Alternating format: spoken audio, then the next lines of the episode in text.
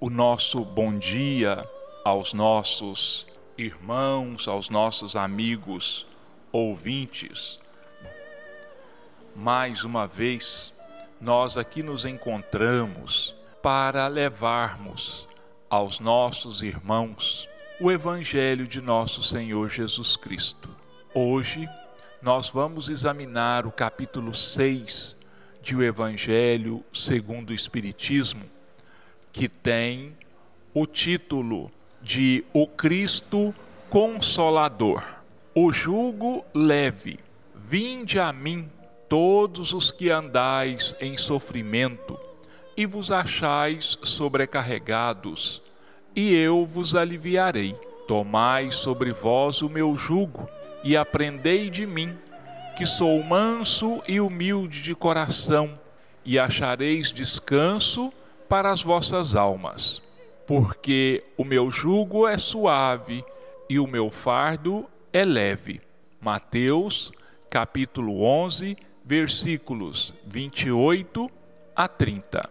Todos os sofrimentos, misérias, decepções, dores físicas, perdas de seres queridos, encontram sua consolação na fé no futuro e na confiança na justiça de Deus que o Cristo veio ensinar aos homens.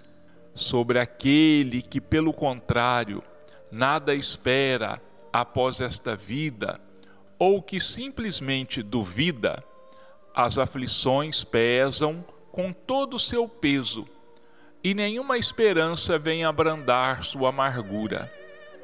Eis o que levou Jesus a dizer: Vinde a mim, vós todos que estáis fatigados, e eu vos aliviarei.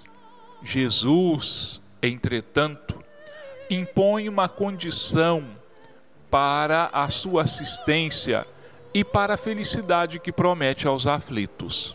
Essa condição é a da própria lei que ele ensina. Seu julgo é a observação desta lei, mas esse julgo é leve e esta lei é suave, pois que impõe como dever o amor e a caridade. O julgo leve. Todos nós temos fé em Jesus.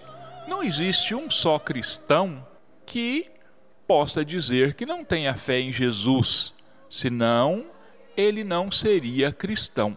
E quando Jesus passou pela terra, numa época de muitas dores, de muito sofrimento, de muitas lágrimas, ele foi como uma luz que brilhasse naquela escuridão moral, naquela escuridão espiritual que ocorria naquela época. Quando Jesus nasceu, todos conhecem os relatos dos evangelhos sobre os fenômenos com os pastores de Belém, dizendo que o Salvador tinha vindo ao mundo e os anjos dando glória a Deus, porque a salvação havia chegado. Mas se nós nos dizemos cristãos, se nós dizemos que acreditamos e temos fé em Jesus, nós precisamos demonstrar esta fé, nós precisamos demonstrar esta confiança. E como é que nós vamos demonstrar esta fé e esta confiança em Jesus? Observando a sua lei. Mas, ao contrário das leis humanas, que castigam, que corrigem, com, usam a violência para castigar, para reprimir as leis de Deus, que Jesus nos revelou, ela é diferente. Ele mesmo disse: Meu fardo é leve e meu jugo é suave. Por quê? Porque a lei que Jesus veio nos revelar é a lei de amor, é amor de perdão, é a lei de perdão, é a lei da caridade. E se nós realmente vivenciarmos essas leis de justiça, perdão, amor e caridade, nós estaremos cumprindo com os principais mandamentos da lei de Deus. Porque quem ama, quem perdoa, quem é caridoso, tem uma vida relativamente feliz. E mesmo que sofra algum contratempo, algum desgosto, alguma dor, isso vai significar pouco para ele, porque ele tem fé de que futuramente tudo vai se transformar, futuramente tudo vai melhorar. Existe um ditado aqui na terra que diz assim: de hora em hora Deus melhora. Bom, esse ditado, ele não é bem assim não, porque nós sabemos que Deus não melhora. Deus é a perfeição absoluta. Então ele não muda, ele não se transforma. O que acontece na verdade é que com o passar do tempo, com o passar mesmo das horas, nós vamos nos adequando, nós vamos nos inserindo e aprendendo a cumprir e a viver as leis de Deus. E quando isso acontece, que nós vivenciamos as leis de Deus, nós só vemos o objetivo a ser alcançado por nós, que é a vida eterna. E a gente deixa de observar os obstáculos do caminho, as pedras, os espinhos, porque a gente sabe que isso é passageiro. Tanto é assim que nos evangelhos são relatados para nós e a história sagrada também nos ensina isso, e temos muitos livros espíritas que dão esse exemplo de que, ao ouvirem os ensinamentos de Jesus, aquelas pessoas mais sofredoras, os enfermos, os escravos, os miseráveis, as viúvas, os órfãos, sentiram o coração explodir de alegria, de esperança, porque vamos imaginar, ouvir os ensinamentos de Jesus diretamente da sua boca deve ser a maior alegria que alguém pode desejar neste mundo. E centenas e centenas ouviram diretamente esse chamado de Jesus. E a luz, a esperança passaram a brilhar para todas aquelas almas. Está certo, alguns ouviram e não se tocaram, não se converteram naquele momento, mas posteriormente eles também se converteram. E aqueles que ainda não se converteram, um dia se converterão com toda certeza, porque foi o próprio Jesus quem disse: Pai, das ovelhas que me destes, nenhuma se perderá. Então nós temos a certeza de que nós vamos nos transformar, que nós vamos melhorar. Mas o preço é esse: o jugo leve, a observação dos ensinamentos de Jesus. E aqueles que ouviram, em primeira mão, aqueles que entenderam, aqueles aos quais a luz chegou e que tinham sede de luz, tinham sede de esperança e de amor, esses se transformaram. E o que é que eles fizeram? Passaram a divulgar os ensinamentos de Jesus. e a fé deles na vida futura, a esperança deles na vida futura eram tão grandes que não mediram nenhum esforço, não enxergaram nenhuma dificuldade para levar a palavra de Jesus aos outros povos. Isso nós podemos ver nos exemplos dados, primeiro pelos apóstolos, que, como nós sabemos, dos doze apóstolos de Jesus, Judas se suicidou e foi substituído por outro discípulo, com exceção de João Evangelista, todos morreram ou desencarnaram de forma violenta.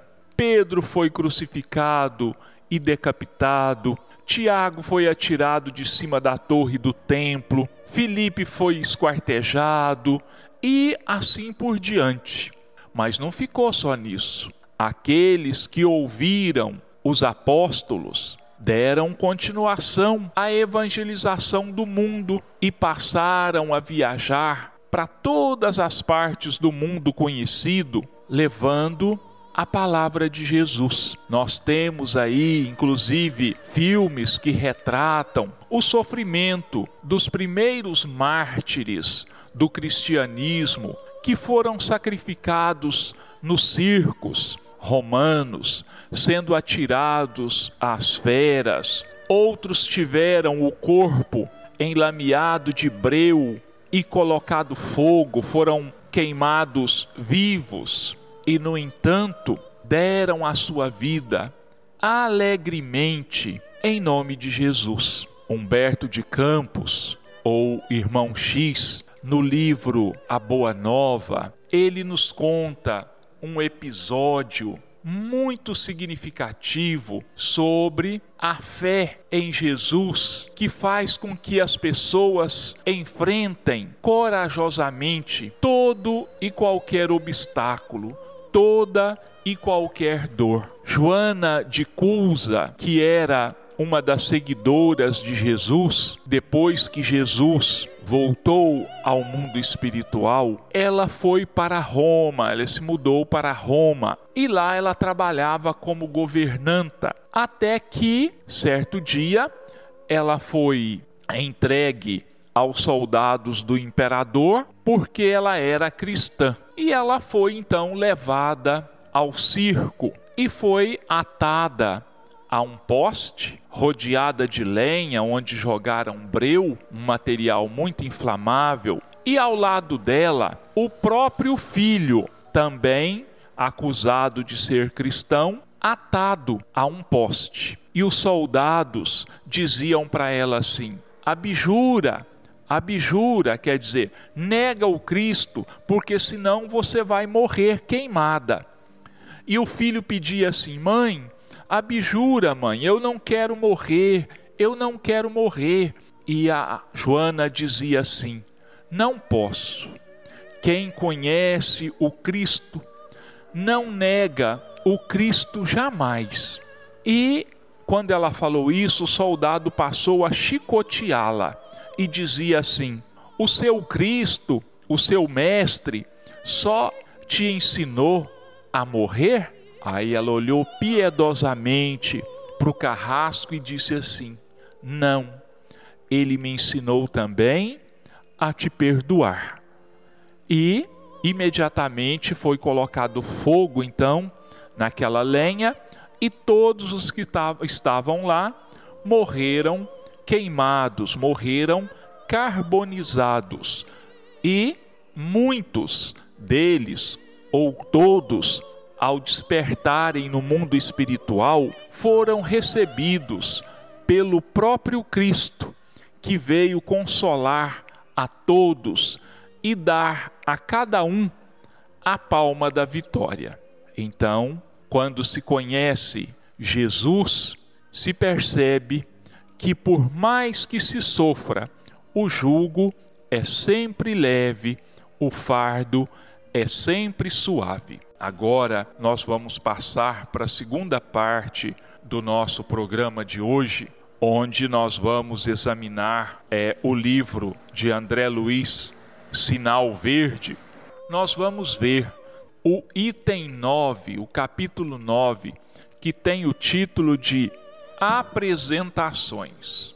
Em se vendo objeto de apresentação, não deve enunciar seus títulos e lances autobiográficos. Mas se você apresenta alguém, é justo lhe decline o valor sem afetação, diante de algum apontamento desairoso para com os ausentes.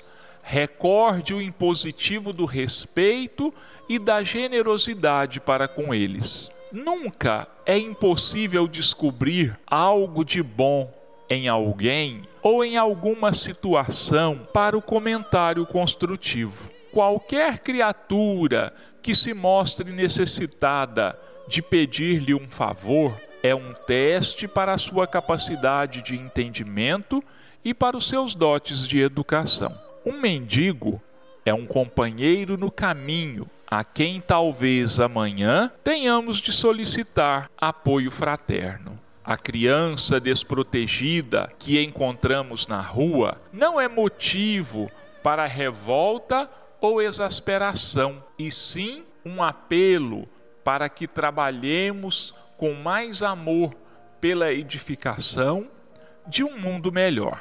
Não adianta reprimenda para o irmão embriagado, de vez que ele, por si mesmo, já se sabe doente e menos feliz. Toda vez que você destaque o mal, mesmo inconscientemente, está procurando arrasar o bem. Não critique, auxilie. Para qualquer espécie de sofrimento, é possível dar migalha de alívio e amparo, ainda quando semelhante migalha não passe de um sorriso de simpatia e compreensão. Então, Veja bem como André Luiz nos orienta mais uma vez sobre a nossa maneira de portar-nos, a melhor maneira de nos apresentarmos diante dos outros. Logo, na primeira frase, ele diz né, que nós devemos nos abster, quer dizer, nós devemos deixar de ficar falando para todo mundo, mostrando para todo mundo as nossas qualidades. Isso não é necessário, porque se elas forem verdadeiras, todas as pessoas vão perceber as suas qualidades. E isso é orgulho, ficar se pavoneando, ficar se mostrando, é orgulho. E orgulho é um defeito, e um defeito muito grande. Se nós estamos falando com alguém, conversando com alguém em um grupo, em uma rodinha, e alguém se lembrar de um episódio menos feliz de uma pessoa, nós carinhosamente deveremos tentar mudar o rumo da conversação, apresentar para aquele grupo alguma coisa de positivo que aquela pessoa apresente. Outra coisa que ele chama a nossa atenção e que é importantíssimo, nós não devemos nos reportar ao mal nós não podemos e não devemos estar conversando à torta e à direito sobre tragédias, sobre homicídios, sobre crimes horrorosos e dolorosos, porque todas as vezes que nós fazemos isso, nós estamos alimentando o mal. Nós deveríamos sim nos recolhermos em pensamento e fazermos uma prece em favor daquele ou daqueles que foram os autores do crime e orarmos também pelas vítimas. É muito bom, bom orar também para os criminosos. eles são doentes, são doentes da alma. E nós sabemos que todo doente precisa de médico. E qual é o médico da alma? Jesus. Então nós devemos elevar uma prece a Jesus, pedindo perdão, o amparo e a sustentação para aquele nosso irmão não possa cair mais em tentação e possa praticar um outro crime. Bom, meus irmãos, o nosso tempo está se encerrando.